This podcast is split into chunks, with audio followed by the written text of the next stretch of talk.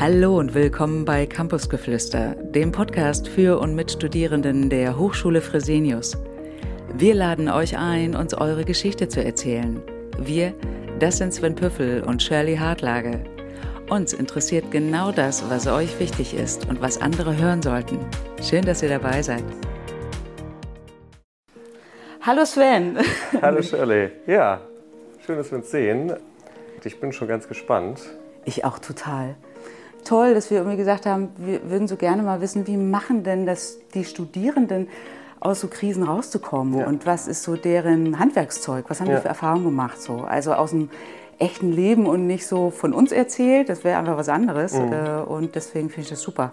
Ich bin auch schon gespannt auf unseren ersten Gast. Ja, ich freue mich auf jeden Fall auch schon. Heute ist ja Jona zu Gast. Ja. Den konnten wir schon ein bisschen kennenlernen. Das heißt, wir wissen schon ein bisschen was über seine Geschichte. Und ich finde, er hat gerade auch für die erste Folge eine total spannende und wie ich auch finde, wichtige Geschichte mitgebracht. Geht eben um das Thema auch, wenn Angehörige an einer psychischen Erkrankung leiden und wie man damit umgeht. Und wir haben gesagt, für uns geht es ja vor allem darum, Studierende in den Mittelpunkt zu stellen, die ja sowieso ja, in einer ganz wichtigen, herausfordernden Lebenssituation sind, gerade irgendwie ins Leben zu starten, erwachsen zu werden und dann mit einem Familienmitglied umzugehen, was psychisch krank wird. Also stelle ich mir selbst als eine total große Herausforderung vor. Wenn ich mir vorstelle, so mit 20, womit ich da so beschäftigt war, hätte ich da, glaube ich, gar nicht die Kapazität für gehabt, mich nein, darum noch zu kümmern. Nein, ja. genau. Ach, guck mal, da kommt er schon. Wunderbar. Ja.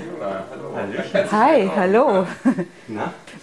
Auftritt Jona jetzt. Genau, als hätte sozusagen so eine rote Leuchte geleuchtet und mir gesagt, so, jetzt darfst du Genau, machst dir gemütlich hier auf unseren Sofas. Oh, ich habe ein bisschen umgebaut hier alles. Ja, wir haben das so ein bisschen gemütlich hier eingerichtet. Du bist gerade schon so drin. Lass uns mal erzählen, wo du so herkommst. Kommst du nicht aus Hamburg? Genau, ich komme nicht aus Hamburg. Ich bin also gebürtig in Herdecke, das ist quasi mitten in Nordrhein-Westfalen. So Richtung Hagener Ecke, so ein bisschen, bisschen südlich. Bin da auch aufgewachsen in der Ecke und auch von, also von meiner gesamten Kindheit, Jugend bis halt ins Erwachsenenalter Ruhrgebietler gewesen. Ja, habe dann im Prinzip mit dem Ende der Schulzeit und in meiner Volljährigkeit dann quasi entschlossen, dass ich da irgendwie raus möchte. Beziehungsweise hat sich dann so ergeben, dass ich dann fürs Studium die Wahl hatte. Ich wollte also Hochschule Fresenius und äh, dann kam mir in Frage Köln, Berlin, Hamburg, so die wären so meine Top-Standorte gewesen. Und äh, dann kamen ein paar Sachen zusammen. Mein Vater ist dann einige Jahre vorher nach Norddeutschland gezogen, so Richtung Cuxhaven hoch. Und ich habe dann gesagt, ja, dann ist Hamburg im Prinzip am nächsten bei ihm. Hamburg ist eine super Stadt ja. und mich dann hier ein bisschen eingelebt. Also auch schon Glück, dass ich direkt einen Job hier gefunden habe, einen Werkstudentenjob über, über Kontakte ja, konnte quasi sofort von 0 auf 100 hier dann loslegen. Ja. Und wie war das so, als Ruhrpottler in den hohen Norden zu kommen, zu den Fischköppen? Ja, erstmal natürlich ein bisschen gewöhnungsbedürftig. Also es ist schon ein anderer Menschenschlag, definitiv. Also hier war es zumindest am Anfang, ging es mir so, dass alles ein bisschen eher verschlossener ist. Ich habe ja dann in meinem Studiengang ein paar Leute kennengelernt mit der Zeit. War für mich nebenbei auch ein Riesenschritt, weil ich im Prinzip nie die Schule gewechselt habe. Also ich war ja wirklich, wie gesagt, von 1 bis 13, also 13 Jahre voll auf der Schule dort mhm. und habe im Prinzip auch meinen Freundeskreis nie groß gewechselt, weil es einfach für mich, ich hatte meine Freunde da, war sehr zufrieden damit. Ähm, und das war dann jetzt wirklich, also einmal ganz ins kalte Wasser springen, ja. einmal ganz neu anfangen, komplett alles, äh, kennen die Leute ja noch, die dort wohnen und mit, mein, mit mir in der Klasse waren, aber schon neu anfangen in dem Sinne, ja. Manchmal auch ganz gut, ne? so, so, ein, so ein Neuanfang. Äh, dich kennt noch niemand und mal zu gucken, wie ist das hier, mal neu zu starten. Ja, definitiv. Neue Leute kennenlernen und war aber auch super spannend für mich, weil ich einfach gemerkt habe, wie, wie wenig Kompetenz, sage ich mal, ich da habe in Sachen einfach mal auf eine große Gruppe neue Menschen zu gehen. Also ich, mhm. ich, ich, hatte nie ein Problem damit, das bei Erwachsenen zu tun. Einfach weil ich über Eltern, wie auch immer, kann man immer mal andere Familien, Freunde oder auch Menschen, die man nicht kannte. Kein Problem, aber tatsächlich jüngere Menschen, gleichaltrige Menschen hatte ich einfach überhaupt keine Routine. Mhm. Und deshalb war das wirklich ein ziemlicher Neuanfang, ziemlicher Sprung ins kalte Wasser. Ja. Und du hattest ja das Glück, du bist ja, glaube ich, im Herbst 2019 genau, nach genau. Hamburg gekommen. Herbst also du hattest ja das Glück gehabt, noch vor Corona oh, das ist gut. die ersten Prä, Erfahrungen Prä -Corona. zu machen, oder? Also muss man ja wirklich sagen, jetzt ein Semester später gestartet, wäre es genau. wahrscheinlich ganz genau. anders gewesen. Also du konntest irgendwie das erste Semester, also die erste die Zeit. Ganz, die ganz klassische O-Woche noch und allem drum und dran, ja. Und äh, Kennenlernrunden, alles, die ganzen Spiele, alles noch miterlebt, genau und dann das erste Semester ja voll in Präsenz erleben dürfen. Genau, das zweite Semester war ja dann quasi Gegenteil. Genau, war ja volles Online-Semester, volle Umstellung, ja. Aber habt ihr noch genau. Kontakt untereinander? Also hältst du Kontakt zu den anderen ja, ja, ja, ja, ja, ne? genau. Also natürlich jetzt vor der Klausurphase, es gab, wir haben auch Lerngruppen gebildet, auch damals mhm. schon so ein bisschen, die haben sich im Prinzip auch gehalten. klar, so ein paar engere Freunde, die sich dann gefunden haben, so ein kleiner engerer Freundeskreis, der, also wir, wir sehen uns schon mal zwischendurch, sprechen auch gerne mal online, also wenn wir mal zusammen unterhält man sich mal, was gerade so los ist oder sowas, genau. Und es ist ja auch das erste Mal, wenn ich das richtig verstanden habe, dass du eine eigene Wohnung hast oder wohnst du? Ganz genau, das. Also wirklich, mhm. deshalb sagte ich, ein Sprung ins kalte Wasser, alles wirklich. Also auch die eigene Wohnung, ein neuer Job, neues Freundesumfeld, alles. Die einzige Person, die ich im Prinzip kannte, war wirklich meine, meine jetzige Chefin. Ja, und dann war das im Prinzip der einzige Kontakt, den ich hier hatte. Alles andere war wirklich völlig mhm. neu. Genau. Mhm. Respekt, aber ich finde, das schult auch so ein bisschen fürs Leben. Also ich hatte das Total. auch zwei, drei Mal in meinem Leben, dass ich wirklich so komplett neu angefangen und wirklich kaum jemand kannte in der Stadt. Und ich finde, das Schöne ist, dass man dann ja doch irgendwie so eine Offenheit hat. Ich finde, wenn man so in seiner Heimatstadt bleibt, dann hat man seine alten Freunde, seine Eltern. Das ist natürlich irgendwie auch gemütlich und nett, mhm. aber ich finde, wenn man wirklich irgendwo neu ankommt, dann muss man sich auch so ein bisschen ja auch bemühen und anstrengen, irgendwie die Fühler ausstrecken, um wirklich in der Stadt anzukommen. Und ich finde, das erleichtert dann aber auch wirklich mal was Neues zu entdecken, neue Menschen zu entdecken. Also ich würde auch bei mir sagen, dass ich zum Beispiel auch in den verschiedenen Orten zum Teil ganz andere Freundschaften habe. Ah, okay, mhm. ja. Und äh, wir haben ja vor zwei Wochen schon mal kurz gesprochen, wir wissen schon ein bisschen, worum es geht, haben auch vorhin schon so ein bisschen verraten, was so das, das Thema ist und finden es beide total toll. Vielleicht magst du einfach mal erzählen, äh, wie das bei dir so war und äh, ja, deine Geschichte einmal zu erzählen. Ja, mache ich gerne. Dann lege ich, leg ich einfach mal los, genau. Ähm, also meine ganze Schullaufbahn war ich im Prinzip äh, auf einer Waldorfschule, sehr, sehr künstlerisch ähm, orientiert. Ich war gerade frisch 18, dann ging das eben parallel so ein bisschen los. Ich hatte damals zu Hause gewohnt noch mit meiner Mutter und meiner Schwester zusammen. Mein Vater, wie gesagt, war schon nach Norddeutschland gezogen. Äh, wir hatten also einen kleinen Drei-Leute-Haushalt dann im Prinzip immer in der Wohnung. Und dann ging das so ein bisschen los, dass ich also dann merkte, meine Mutter kam immer nach, wenn sie zu Hause war, dann abends nach der Arbeit mit irgendwelchen Geschichten um die Ecke. Anfangs so ein bisschen seltsam, das hat ja jeder mal, dass er mal was Verrücktes auf dem Heimweg erlebt oder sowas. Oder auf der Arbeit mal was Seltsames passiert, das ist ja ganz normal. Und das steigerte sich dann mit der Zeit immer so ein bisschen, dass also die Geschichten immer skurriler wurden. Plötzlich irgendwelche Leute ihr, also laut ihrer eigenen Auskunft irgendwie schaden wollten, irgendwelche kleinen Mobbing-Sachen auf der Arbeit waren und so. Und das nahm dann alles ein bisschen zu und auch immer schneller zu, bis ich mir irgendwann wirklich ein bisschen Sorgen machte, dass da irgendwas nicht ganz vielleicht in Ordnung ist. Genau, dann ging das im Prinzip los, akut, in einer Phase, wo ich also wirklich fast gar keine Kapazitäten hatte. Da hatten wir am nächsten Tag eine wichtige Präsentation, auch für das Projekt da in der, in der Schule. Und äh, ich war wirklich, hatte also nicht viele Stunden Schlaf übrig vor mir, ähm, musste ja am nächsten Tag fit sein und wurde dann aber mitten in der Nacht von meiner Mutter geweckt und sie meinte, sie hätte jetzt äh, wirklich akut körperliche Beschwerden, Atemnot, Herzrasen, solche Sachen und müsste dringend ins Krankenhaus. Und ich habe es natürlich sofort total ernst genommen. Zu meiner Situation war gerade frisch 18, hatte gerade den Führerschein und äh, war dann mitten in der Nacht, also ich glaube um 3 Uhr oder sowas um den Dreh war es, wurde ich dann von ihr geweckt und sollte sie dann ins Krankenhaus fahren. Natürlich total nervös, total, überhaupt keine Ahnung, was denn los war und natürlich besorgt. Genau, sind dann ins Krankenhaus gefahren und dort wurde sie dann so ein bisschen untersucht. So ein paar, ein paar Ärzte haben dann so ein, zwei Sachen dann getestet, das übliche eben Routine. Man stellt aber nicht so richtig was fest körperlich und äh, kam mir schon so ein bisschen seltsam vor. Sie war natürlich, also meine Mutter war fest davon überzeugt, dass aber was sein müsse. Also sind wir in noch ein weiteres Krankenhaus gefahren, haben so ein bisschen Ärztehopping quasi in der Nacht da gemacht. Ich war völlig übermüdet, habe sie dann aber natürlich trotzdem äh, ins nächste Krankenhaus auch noch gefahren und so. Weil ich ja dachte, es wäre wirklich ernsthaft was, ne? akute, akute Beschwerden, wo man dann eingreifen muss, wo man irgendwie helfen muss. Und äh, auch dort aber im zweiten, an der zweiten Station sozusagen nichts festgestellt. Naja, und dann in der dritten Station war es tatsächlich so, dass wir dann äh, dort reingegangen sind. Sie war dann fest überzeugt, sie müsste jetzt auf die Notaufnahme dort. Gab es in dem Krankenhaus tatsächlich nicht, weil es irgendeine spezielle Klinik war, glaube ich. Ja, und ich habe ihr dann versucht, so ein bisschen das auszureden. Ihr hat gesagt, das gibt es hier nicht, diese Station und so. Und kam so ein bisschen, gab es einen kleinen Konflikt schon, wo sie dann letztendlich tatsächlich versuchte, mich dann handgreiflich in so, einen, in so einen Aufzug dort reinzuziehen, weil sie fest davon überzeugt war, dass dort eine Notaufnahme sei. Ähm, ich habe mich gewehrt und da kam es so ein bisschen, da wurde es richtig handgreiflich, dass sie also dann wieder am Kragen hier riss und so und mich anfing auch ein bisschen zu beleidigen und so und man sagte, ob ich jetzt, wenn ich ihr jetzt nicht helfe, so ob ich, ob ich will, dass sie sterbe da und so. Äh, ging also richtig schon zur Sache. Und ich, ich wusste ja wirklich nicht, was los war. Ich wusste nur, dass, da halt, dass ich, dass man ihr da nicht helfen können würde. Und das Ganze wurde natürlich immer lauter, immer handgreiflicher. Irgendwann kam dann tatsächlich Personal, also ein Arzt um die Ecke. Und dort wurde sie dann zum ersten Mal wirklich mal zumindest ganz, ganz oberflächlich diagnostiziert. Man sagte dort dann irgendwie vielleicht Richtung bipolare Störung oder sowas, könnte das gehen kam mir da sehr plausibel vor. Ich hatte ja noch keine Erfahrung und noch keine klinische Psychologie im Studium gehabt. Naja, und äh, dort wurde sie dann festgehalten, ein bisschen beruhigt, ich glaube medikamentös auch ein bisschen stillgelegt und tatsächlich auch ein bisschen fixiert auf so einer, auf so einer Liege dort. Und da war, also da war es schon das erste Mal, wo ich wirklich, wirklich richtig heftig äh, innerlich erschüttert war, weil das, also wenn man sich vorstellt, dass die eigene Mutter einen beleidigt, wenn man versucht zu helfen und wirklich nur das Beste versucht für sie zu tun. Und dann einen mit, also ich weiß nicht, ob man sich das vielleicht vorstellen kann, wenn man es noch nicht erlebt hat, mit so einem richtig dämonischen Blick. Äh, also es war wirklich, ich, ich werde das nie vergessen, wie sie mich da angesehen hat, während sie mich da so angeschrien hat. Äh, während ich ja wirklich nur das Beste für sie wollte. Ne? letztendlich waren wir dann dort zusammen in so einem Raum, wo sie dann da so getobt hat auf dieser Liege, so gut das ging. Und dann waren wir kurz, irgendwie, sie war dann wieder losgemacht worden. Menschen dort waren kurz unaufmerksam gewesen, dann war sie irgendwie abgehauen in einer, in einer kurzen, unaufmerksamen Sekunde und ist dann irgendwo dort im Krankenhaus verschwunden und einfach nicht wieder aufgetaucht. Und ich saß dann dort noch für eine gute, ich denke, halbe Stunde, Stunde irgendwo im Wartezimmer mit meinen Gedanken alleine. Wusste nicht so richtig, wo sie ist, was los ist, was ich jetzt machen soll.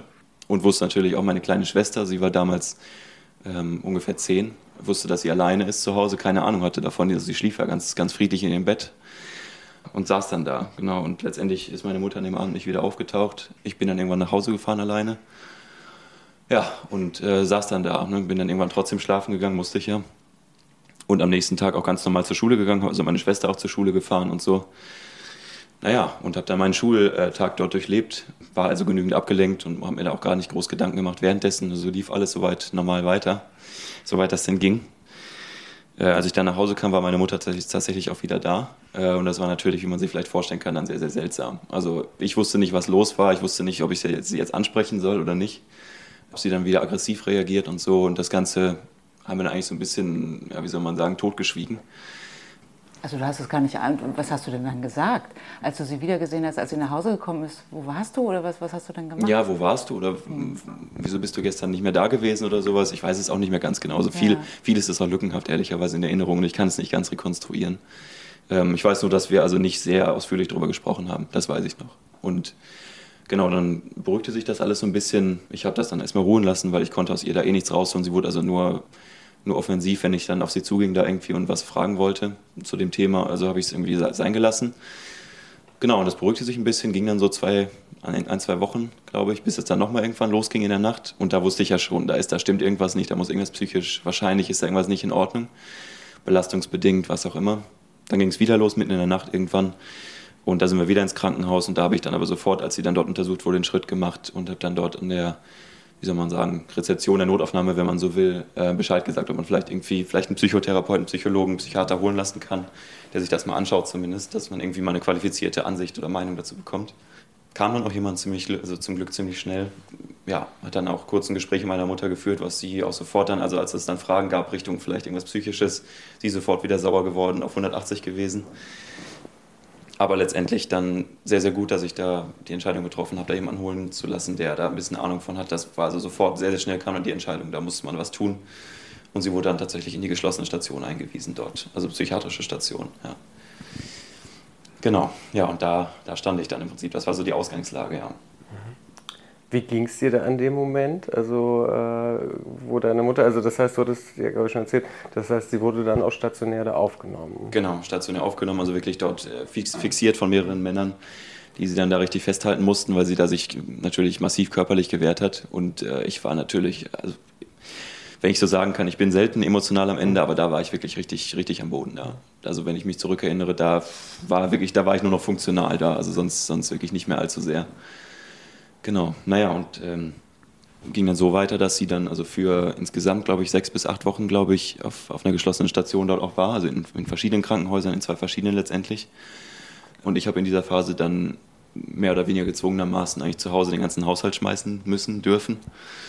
Hieß also meine Schwester zur Schule, von der Schule abholen, ähm, alle möglichen Anrufe regeln. Auch mit der Vermieterin gab es dann noch irgendwelche Probleme, weil da irgendwas nicht geregelt war. Und ja, habe ich alles mehr oder weniger übernommen.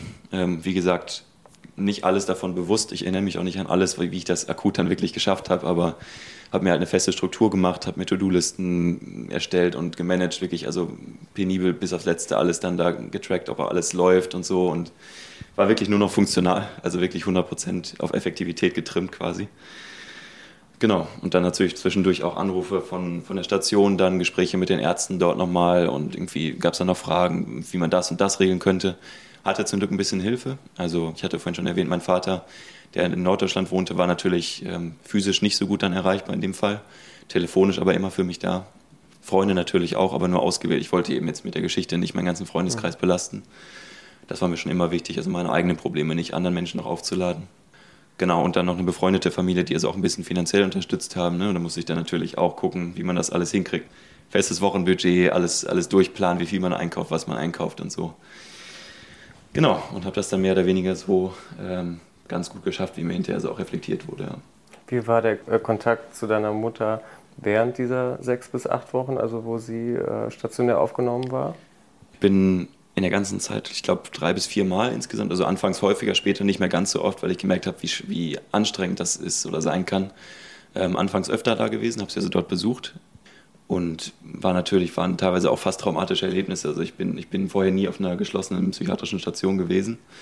Und ich glaube, der intensivste Eindruck, an den ich mich noch erinnere, war vor allem, wie sehr man, wie sehr die menschliche Essenz dort von den Menschen so aufgesaugt wird. Also weil ich hatte das Gefühl, dass die Menschen dort einfach, dass den Menschen das da fehlte, dass einfach Menschen, die energetisch richtig gut unterwegs waren, das war ich trotzdem, mhm. dort mal für einfach für Gespräche, für, mit der Präsenz da sind. Und das war so, stellte meine Mutter mir dort irgendwelche anderen Menschen vor, die sie da kennengelernt hat, die so auch psychisch dann natürlich schwer krank waren zum Teil die einen dann sofort da voll und ganz eingezogen haben, richtig einen fokussiert haben. Und das war, das war ein sehr, sehr heftiges Erlebnis teilweise. Ja. Ja, und viele stehen ja auch unter Medikamenteneinfluss. Ne? Das auch. Sind ja dann auch. auch. sehr verändert in ihrem Wesen. Ne? Genau, meine Mutter natürlich auch. Also ich, ich wusste auch erst natürlich gar nicht, wie gehe ich jetzt auf sie zu dort. Ne? Also sie war dann, sie konnte dort ja nicht raus, sie war ja gewissermaßen eingesperrt. Ein, zwei Mal hatte sie dann auch, also als ich gehen wollte, dann versuchte sie irgendwie mich zu überreden, dass ich sie jetzt mitnehmen muss und äh, dass ich jetzt gefälligst mit den Ärzten mal reden soll, was das denn alles solle und so. Konnte ich natürlich nicht machen. Naja, und insofern war also das, vor allem das Gehen teilweise auch recht heftig, wenn sie dann meinte, sie müsste jetzt mitkommen und da versuchte abzuhauen sozusagen. Mhm.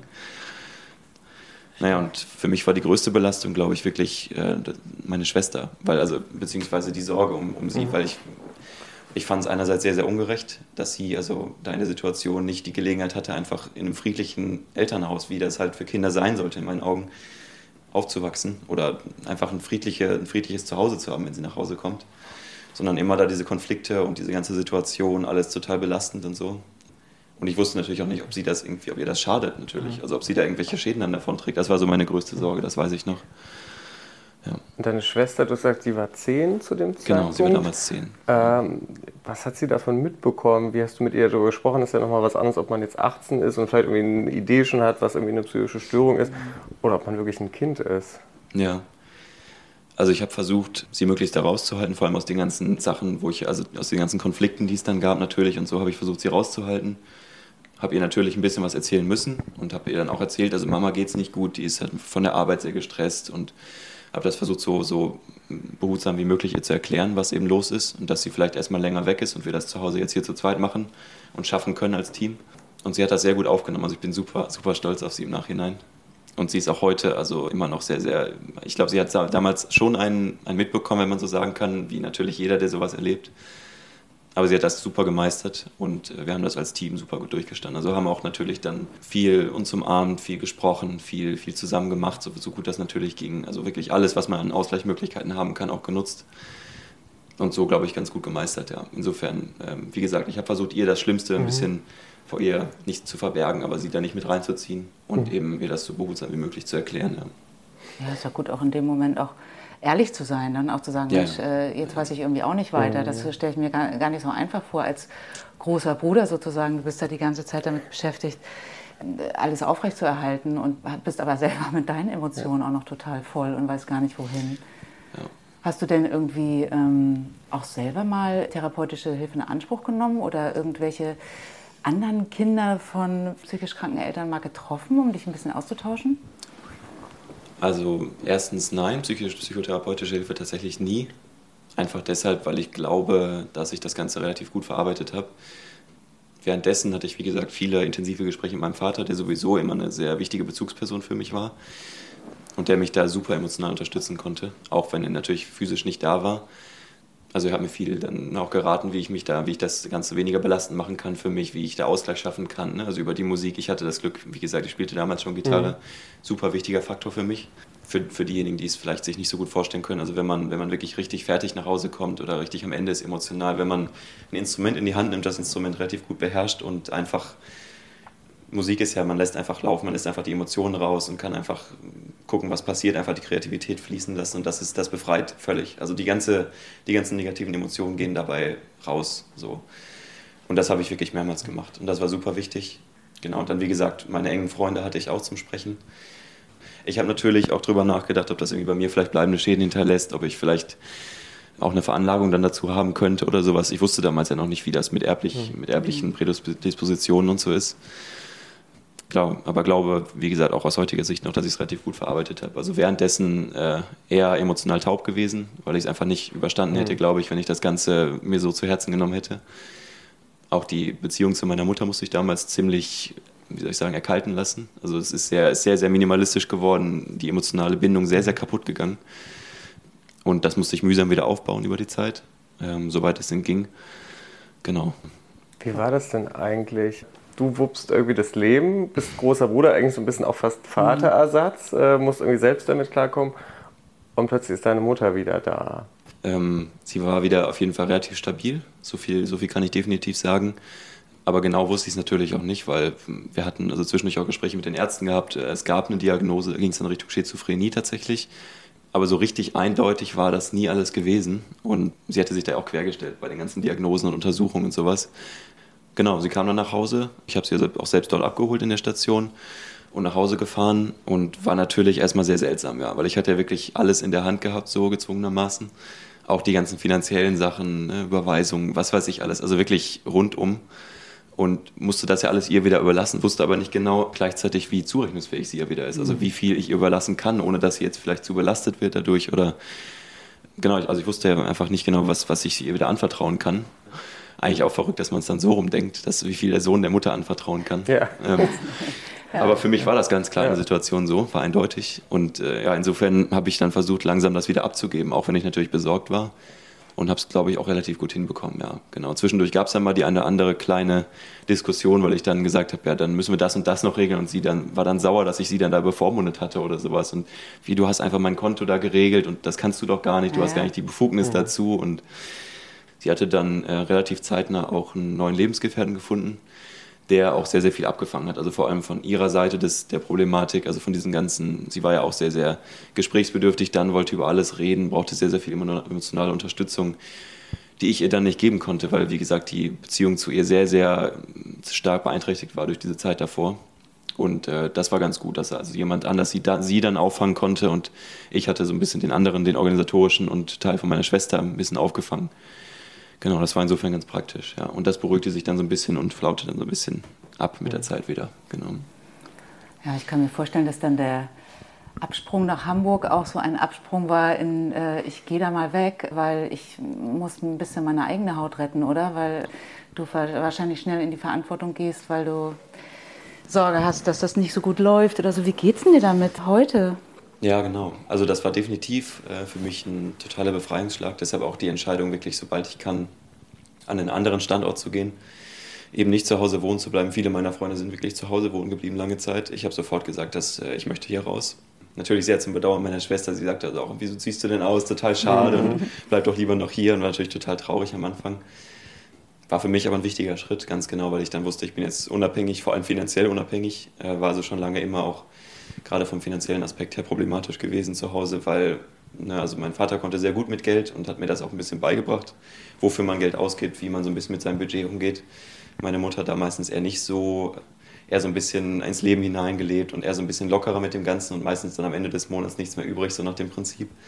Und da war ich sehr, sehr erleichtert, dass ich das, also als ich selber managen konnte, meinen eigenen Job, BAföG, äh, natürlich auch Ausgaben mit der Uni, ne, also aber ich konnte alles selber managen und war sehr, sehr happy damit, genau. Ja. Und wie es mir heute damit geht, vielleicht auch so ein bisschen zur aktuellen Situation. Also es ist tatsächlich so, dass sie äh, immer mal Phasen hatte, wo es ein bisschen rückfällig wurde.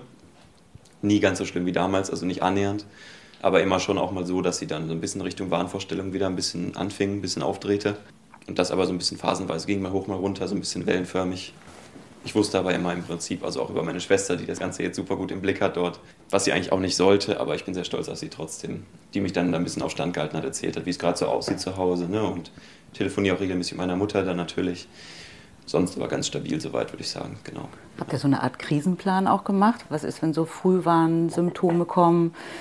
Wie schnell muss wer reagieren? Wie ähm, sehr merkt deine Mutter vielleicht auch so, oh Mensch, stimmt, ich muss ein bisschen aufpassen wieder oder muss, darf Medikamente nicht absetzen? Mhm. Muss mein Leben strukturieren, mein ja, Alltag? Ich würde sagen, das ist am ehesten das Problematische an der ganzen Situation. Also es ist nach wie vor so, äh, es wurde damals mir, glaube ich, auch von einem Arzt geäußert, der also auch die, die Diagnose der Schizophrenie äußerte, dass man da im Prinzip chronisch, also auch Medikamente dauerhaft nehmen solle für. Äh, vor allem dann, weil es eben, wenn es chronifiziert ist, wenn es wieder auftritt, dass man das ein bisschen abschwächen kann oder vielleicht verhindern kann. Hat sie tatsächlich nie gemacht, weil sie sagt, ja, die wollen mir da nur irgendwie was zur Beruhigung geben, das hilft gar nicht, das ist alles nur irgendwelches, äh, irgendwelche Beruhigungsmittel. Hat also niemals die Medikamente fortwährend dann genommen, hat auch nie, also sie hat dann danach eine Therapie auch gemacht, eine Psychotherapie anschließend, die aber auch irgendwann dann aufgehört hat naja, und insofern ist so ein bisschen, so einen richtigen Krisenplan gibt es da eigentlich nicht, ehrlicherweise. Also wenn es jetzt wieder losginge, müsste man halt erst eine neue, neue Lösung finden, tatsächlich. Mhm. Was ich mich auch gefragt habe, also sozusagen, ich arbeite ja auch hauptsächlich mit Patienten mit psychischen Erkrankungen und ich habe jetzt nicht so viel mit Angehörigen zu mhm. tun. Und das heißt, du kennst das System als Angehöriger, du kennst die Klinik, du weißt irgendwie, deine Mutter ist in ambulanter Psychotherapie. Was hättest du dir denn manchmal gewünscht, vielleicht an Unterstützung, an Hilfe, vielleicht auch als Angehöriger?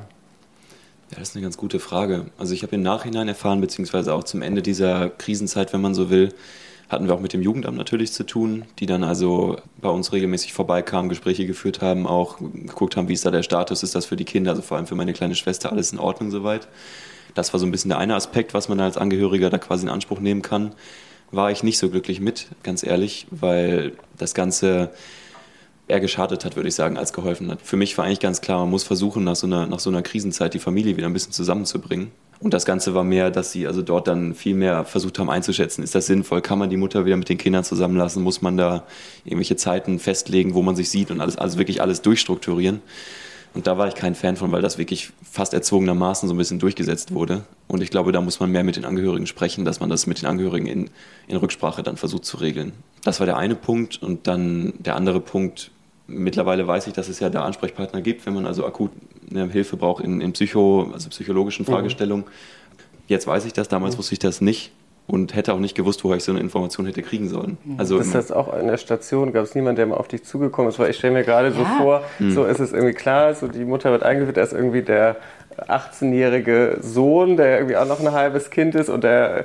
wuppt das mit der Mutter und besucht sie und so weiter, dass irgendeiner mal auf die Idee kommt. Und dann ist ja irgendwie auch klar bei den Besuchen, da ist jetzt nicht irgendwie ein Partner gerade oder Eltern oder was weiß ich die, sondern da ist irgendwie keiner. Und da ist jetzt keiner auf dich mal zugekommen und hat gesagt, wie geht's dir denn? Oder komm, hier gibt's den Ansprechpartner.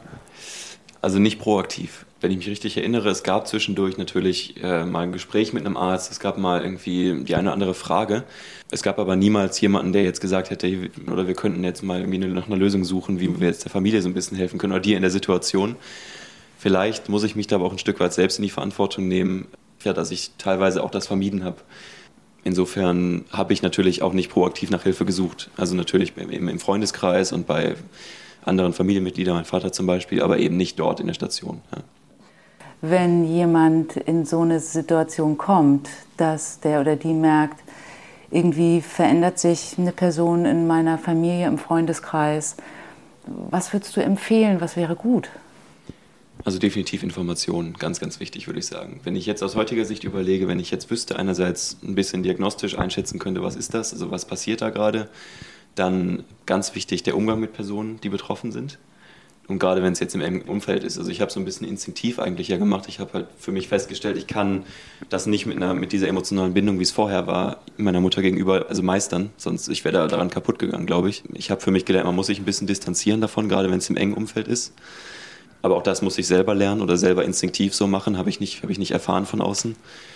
Und also generell würde ich sagen, wirklich das Inform der informative Teil wäre sehr, sehr wichtig gewesen. Gerade, dass, dass man weiß, wie man mit, mit Angehörigen umgeht, die betroffen sind, wie man, wo man sich Hilfe suchen kann und so ein bisschen die, die diagnostischen Grundlagen, dass man also weiß, welche Störung vielleicht liegt davor, wie geht man damit um. So ja. Und womit hast du gute Erfahrungen gemacht, wo du sagst, das ist für mich gut, damit einen Umgang zu finden? Das habe ich gelernt. Ich glaube, zwei zentrale Punkte. Das eine wäre zum einen, dass man sich emotional von der Person distanzieren muss. Das ist ganz wichtig, denke ich, vor allem wenn es akut wird eben. Einfach um da richtig und, und auch vor allem vernünftig handeln zu können. Denn wenn, wenn man da emotional selber betroffen ist, dann kommen dann natürlich Emotionen auf, die, die da gar nichts zu suchen haben. Also unter anderem beispielsweise Wut natürlich. Ich war damals sehr, sehr, also vor allem im Nachhinein, sehr, sehr wütend auf meine Mutter. Ist natürlich nicht unbedingt rational erklärbar, weil sie selbst da ja eigentlich in der Opferrolle ist.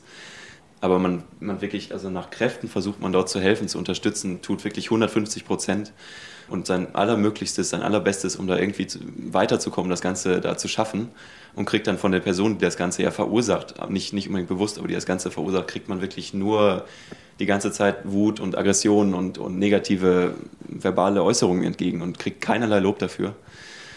Und das kann man wirklich, wenn man da also sich von seinen Emotionen überwältigen lässt, glaube ich, nicht schaffen. Ja. Und das andere, was wirklich noch vielleicht noch wichtiger ist für mich, und da, das ist so ein bisschen vielleicht auch, weswegen ich gesagt habe, ich möchte heute hier was erzählen, ist, wie wichtig das ist, dass man selber seine Mitte behält. Also dass man selber es schafft, seine eigene Stärke dort äh, aufrechtzuerhalten und sich da nicht unterkriegen lässt. Also wirklich zu sagen, ich kann jetzt, ich habe jetzt zwei Optionen, entweder ich stecke jetzt den Kopf in den Sand und gebe auf oder ich schaffe das jetzt. Und das ist eben der Punkt, wo man dann sagen muss, ich, ich will das jetzt schaffen, ich, ich stehe das jetzt durch und seine Möglichkeiten eben ausnutzt, um das zu machen. Ja. Und deshalb habe ich dann ja auch in meiner Jahresarbeit in der Schule das Ganze verschriftlicht und dort dann niedergeschrieben, wie man es also schaffen kann, sich selbst emotional zu stabilisieren, wie man, wie man sich also da stärken kann von seiner inneren Mitte aus. Ja. Wie kannst du dazu ein bisschen mehr erzählen? Weil das finde ich äh, ganz spannend. Das heißt, du hast zusätzlich noch irgendwie so ein Projekt draus gemacht, dass andere auch irgendwie von deinen Erfahrungen profitieren können. Vielleicht magst du so ein bisschen was dazu erzählen, was die Idee dahinter war und was das für ein Projekt war. Ja, genau. Also die Idee war im Prinzip eigentlich Optimismus als Konzept und wie, wie man eben mit großen Herausforderungen innerlich umgeht. Das war so eigentlich der Kerngedanke bei der ganzen Arbeit. Ich glaube im Nachhinein ist das sehr gut, weil dass ich diese Arbeit geschrieben habe, weil das auch, weil ich da sehr viel davon verarbeiten konnte drin. Und das Ganze, wenn ich es dann runtergeschrieben habe, wirklich einmal strukturiert, alles niedergeschrieben, dann ein bisschen aus dem Kopf rausbekommen, äh, war das ein super wichtiger Prozess, glaube ich. Im Prinzip habe ich mir eigentlich dafür so ein paar Konzepte zusammengesucht, wie man, also auf meine eigenen Konzepte, die ich eigentlich selbst entwickelt hatte, runtergeschrieben, cool. ehrlicherweise. Wozu dann einerseits natürlich gehörte, eine feste Struktur schaffen, viel Managen von schwierigen Sachen, die man sonst einfach nicht auf dem Schirm haben muss. Also ich hatte den ganzen Haushalt, Mieterinnen und Vermieterinnen und Krankenhaus, alle möglichen Gespräche, das alles, also wirklich Struktur schaffen, war ein Aspekt, den ich dann einmal fester behandelt habe womit man sich selbst also sehr entlasten kann, wenn man viele Sachen aufschreibt. So geht es mir zumindest. Alles, was man aufschreibt, muss man nicht immer im Kopf behalten. Klingt so einfach, aber ist total hilfreich, finde ich. Für mich waren wichtig auch spirituelle Aspekte tatsächlich, denn irgendwo ist für mich immer der Punkt, wenn es also so intensiv wird, dass man damit mit rationalen Gedanken einfach nicht mehr weiterkommt, dann braucht man auch Glaube, kann helfen. Mhm.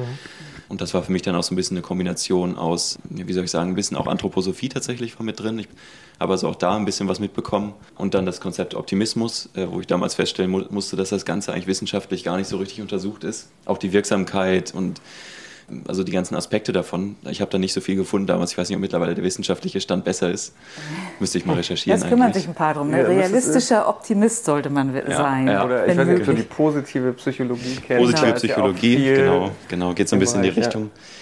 Aber deshalb, wie gesagt, damals habe ich im Prinzip einfach aus meinen eigenen Erfahrungen viel geschildert. Ja. Wie ich damit umgegangen bin. Was für mich hilfreich war, war zum Beispiel so ein bisschen der Blick aus der Vogelperspektive es gibt keinen richtigen Ausweg, man ist emotional total geladen und irgendwie, man kommt nicht weiter, man weiß nicht, man weiß nicht weiter. Dann zu sagen, gut, ich gehe jetzt aus der Situation raus und distanziere mich davon, gucke mir das Ganze von oben an. Dann zu sagen, gut, jetzt reiß dich mal zusammen und guckst dir von oben nochmal an und eigentlich ist es gar nicht so schlimm. Du müsstest nur das und das und das machen und du, also so ein bisschen die Metaebene. Ich habe gerade so ein bisschen gedacht, oh, wenn ich einen Elternteil hätte oder irgendwie Geschwister, die eine psychische Erkrankung haben, ich würde mich, glaube ich, super gerne mit dir unterhalten. Also das ist, das, äh, mhm. was, was machst du auch mit dieser, ich sag mal so, Expertise, die du da aufgebaut hast? Ja, Expertise ist gut, ja. Also im Prinzip, ähm, vielleicht kann man es so nennen, ja, vielleicht kann man es Expertise nennen im Umgang mit schwierigen Situationen. Was ich für mich daraus eigentlich gelernt habe, war natürlich zum einen, dass man schwierige Situationen durchaus sehr, sehr gut für sich nutzen kann, eben sie als Herausforderung zu sehen und nicht als Hindernis, ja. Und je größer, das habe ich damals auch so, ich glaube, ziemlich ähnlich in der Hausarbeit niedergeschrieben oder in dieser, in dieser Jahresarbeit, je größer das Hindernis, desto mehr muss man wachsen, um drüber zu kommen. Und das war für mich ein riesiger Wachstumsschritt. Ich bin deshalb bin sehr, sehr dankbar dafür. Also für mich ist das Ganze überwiegend positiv. Ich würde sagen, wirklich 60, 70 Prozent positiv und der Rest natürlich negativ. Klar ist das nicht toll, das zu erleben. Mhm. Gleichzeitig habe ich aber gesehen, wie viel ich dabei gelernt habe und wie wichtig das für mich war in der persönlichen Entwicklung. Ja. Und was ich daraus mache, ich habe eigentlich für mich so die Verantwortung mittlerweile angenommen, zu sagen, wenn ich wahrnehme, dass Menschen in meinem Umfeld wirklich mit schwierigen Situationen zu tun haben. Müssen nicht zwingend psychische Störungen sein. Es kann ja, können ja alle möglichen persönlichen schwierigen Herausforderungen sein. Dann für die Menschen da zu sein, wenn ich kann, die eben in solchen Situationen sind, weil ich eben ein bisschen Expertise darin mhm. habe, wie man damit umgehen kann, wie man das für sich nutzen kann, wie man so daran geht, dass man das Ganze meistert, anstatt eben an Herausforderungen zu scheitern und aufzugeben. Ja. Wir sitzen hier in so einer vertrauten Runde, aber wir wissen ja alle, dass das hoffentlich ganz viele Menschen auch hören. Deshalb so die Frage, wie war das für dich, so diese Geschichte auch mit diesem Abstand, aber auch hier in dieser Form so zu erzählen? Ähm, je öfter man das erzählt, desto besser wird es eigentlich im Prinzip. Und ihr seid beide von eurem Ansatz her so orientiert, dass ihr versucht, Menschen zu helfen. Dann habe ich kein Problem damit, mit euch über sowas zu sprechen. Und gerade weil ich, weil ich ja möchte, vielleicht können Menschen was mitnehmen, die das hören. Vielleicht sind Menschen in einer ähnlichen Situation. Vielleicht kommen ja sogar Menschen auf mich zu später und haben Fragen oder auf euch zu und haben Fragen. Und wenn das irgendwie was Positives in Gang bringt, und ich glaube, dass es überwiegend positiv ist, wie gesagt, aus sowas zu wachsen, dann bin ich sehr, sehr glücklich damit. Ja. Ja, also ich bin auch, wie gesagt, ich habe total Respekt. Ich bin sehr glücklich, dass du da warst. Äh, und ich glaube, dass ganz viele Leute darüber auch profitieren werden, einfach von deinen Erfahrungen, weil wir wissen einfach, äh, wie viel psychische Störungen es gibt und wie viele Angehörige, wie viele Kinder, Eltern es gibt und die alle irgendwie damit umgehen müssen. Und ich glaube, gerade so Angehörige werden damit häufig, und das hast du ja auch so ein bisschen erzählt, irgendwie allein gelassen. So. Mhm. Und deshalb finde ich das total wichtig, dass du dich hier irgendwie eingebracht hast und deine Geschichte erzählt hast. Also ja. vielen, vielen Dank. Total, sehr anrührend. Mhm. Und ja, ich finde, du bist ein richtig, richtig starker Typ geworden. Ja. ja. das kann ich dann auch so ein bisschen vielleicht als Schlussfazit für mich daraus ziehen und auch mitgeben, dass man sich selbst immer stärker macht innerlich und äh, dann mit solchen Herausforderungen eben sehr souverän umgehen kann. Und dass das ein erstrebenswertes Ziel ist auch, dass man Persönlichkeitsentwicklung aktiv betreiben kann Ne, jetzt beispielsweise unsere Situation, ich kann euch jetzt ein bisschen was erzählen und muss das nicht für mich, zu, mich behalten. Es hilft mir auch darüber zu sprechen. Es hilft vielleicht anderen Menschen darüber zu sprechen oder auch das zu hören. Deshalb auch das Thema Persönlichkeitsentwicklung, was so ein bisschen für mich dann damals angestoßen wurde, einfach super wichtig. Ja. Danke dir. Ja, vielen Dank. Sehr gerne. Danke, schön, dass, dass ich hier sein durfte. Mhm. Sehr schön. Ja. Und, du hast äh, es uns sehr leicht gemacht, finde ich. Ja, ich, wir brauchten gar nicht so nachfragen, ne? Das war irgendwie so. ja. Nee, dann ist doch wunderbar. Ja, dann mache ich mich auf den Heimweg und ja. ja. sage nochmal Danke. Ne? Und danke dir. Danke euch. Vielen Dank. Macht's gut. Ne? Ciao, Macht's ciao. gut. Ciao. Tschüsschen. Tschüss.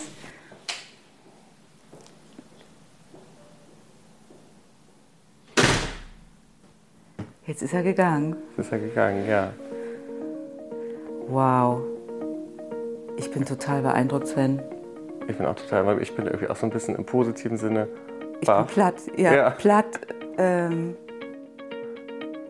der hat richtig irgendwie so sein, sein, sein, ich fand das so schön, er hat gesagt, ähm, ich habe gelernt, meine, meine Mitte zu finden. Und das mhm. glaube ich ihm total, dass er lernen musste wahrscheinlich. Mhm auch Abstand zu nehmen und gleichzeitig aber auch wieder zu gucken, okay, wie pendel ich mich jetzt hier gerade wieder ein zwischen ich drehe gleich durch und ich muss aber funktionieren. Und dass er da so seine Mitte gefunden hat und gesagt hat, das und das hilft mir. Die Musik, das finde ich ja auch toll, dass er auch, dass ihm so klar ist, was er braucht, um selber sich so wieder auf den Boden zurückzuholen. Ja. Ne? Als er auch von diesem Projekt gesprochen hat, also ja. Tagesstruktur, Spiritualität, äh, Grenzen setzen und ich habe gedacht, so ja, das, also was anderes würde ich meinem Patienten jetzt auch nicht genau, beibringen. Genau. Also hat, und wirklich so als 18-Jähriger eigentlich, ja. also aus, aus der puren Lebenserfahrung. So ja, wirklich so eine ja. Art von Weisheit. Und deshalb ja. finde ich, du hast gesagt, so dieses irgendwie so ein bisschen baff, finde ich auch, aber in so einer angenehmen Art und Weise. Also er hat total. uns das wirklich für diese erste Folge wirklich sehr, sehr einfach auch gemacht quasi. Also ja, das, äh ich habe uns beiden immer nicken sehen. So, ja, ja, ja. ja. so innerlich in die Hände klatschen. Toll, rede weiter, Jona, läuft, rede weiter. Genau, Läuft, ja. Also so kann es weitergehen, würde so ich sagen, du, oder? Also so wenn das weitergehen, so gut, genau. Äh, was ich noch wichtig finde, auch unseren Hörern und Hörerinnen ja. äh, zu sagen ist, weil es gibt bestimmt ganz viele, die das gerade hören und sagen, genau so ist es auch ja. bei mir. Die ja, haben genau. irgendwie irgendwie gerade einen Bruder, eine Schwester, einen Elternteil, was irgendwie psychisch krank ist und ich, die nicht so richtig wissen, wie sie damit umgehen. Und ich finde, kann nur allen sagen, sucht euch irgendwie Hilfe und da gibt es ja zum Glück irgendwie ganz viel Beratungsstellen. Also bei uns in der Hochschule Fresenius gibt es die psychologische Beratung an allen Standorten. Bei der Uni Hamburg gibt es auch eine gute Beratung. Und für alle, die jetzt zuhören, nicht studieren, gibt es auch ganz viele staatliche, kirchliche Beratungsstellen, die kostenfrei sind, wo man einfach nur mal bei Google eingeben muss, Beratungsstelle und die dann ein offenes Ohr haben. Weil ich glaube, das Wichtige ist wirklich, sich da manchmal auch Selbsthilfe zu holen. Es gibt irgendwie ganz viele Angehörigengruppen zu dem Thema, weil ich glaube, das hat sich ja bei Jona auch gezeigt, dass die Angehörigen immer so ein bisschen vergessen werden. So, was ich total genau. Schade finde. Äh, nicht immer natürlich, aber in vielen Fällen quasi. Und ich glaube, als Angehöriger braucht man häufig eben auch Hilfe. Ja, und das ist gar nicht so einfach, die sich zu nehmen, weil man ja so funktionieren muss, weil ja, ja. Ein, einer wegfällt, so, ne? weil sich die Rollen vertauschen. Ja. Das, was wir ja auch gehört haben. Und ich glaube, dass Jona da ein gutes Beispiel für war, der ja auch gesagt hat, ich teile diese Erfahrungen und ich mache hier mit bei diesem Podcast, weil genau darum geht es mir, dass andere auch hören, das kann dir auch passieren und du kannst dir auch Hilfe holen und es ist gut, darüber zu sprechen. Ja. Und es hören dir auch Leute zu. Ja. ja. Ich freue mich auf die zweite Folge. Mich, ja, genau. Ich freue mich auch auf das, was da noch kommt. genau. Schön, dass ihr zugehört habt. Wenn ihr Fragen oder Kommentare habt oder ihr selbst eure Geschichte hier in diesem Podcast teilen wollt, dann schaut in unsere Show Notes und schreibt uns. Wir sagen, komm wie du bist und bis zum nächsten Mal.